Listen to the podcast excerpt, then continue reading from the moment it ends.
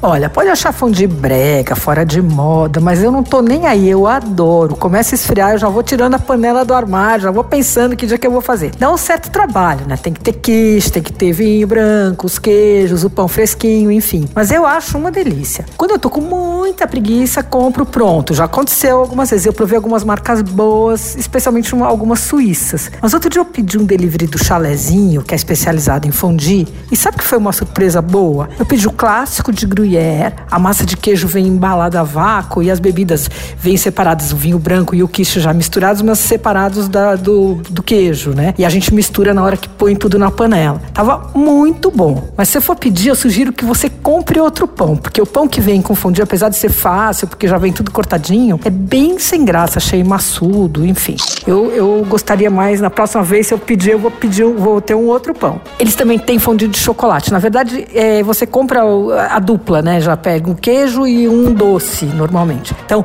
e aí já vem as frutas limpinhas, vem morango, vem uva, só a banana que vem inteira para não oxidar, a gente corta na hora. Mas eu senti falta de um fondue de chocolate amargo entre as opções. O de chocolate ao leite deles é bem doce, é gostoso, mas é bem doce. Agora, a embalagem é perfeita, todos os potes são acomodados e presos numa caixa, assim, chega intacto. Agora vamos aos preços. Eles fazem mini fondue para uma pessoa só, viu? Vem o de queijo e o de chocolate juntos e custa 75. Daí o kit para duas pessoas, também queijo e chocolate, custa 154. E tem de carne também, se você não liga para fumaça. Custa 163 e também vem acompanhado de um fondue doce. O delivery do chalezinho é pelo iFood. Se você preferir fazer em casa, tem no site do Paladar uma receita ótima com o passo a passo. Você ouviu? Fica aí. Dicas para comer bem em casa com Patrícia Ferraz.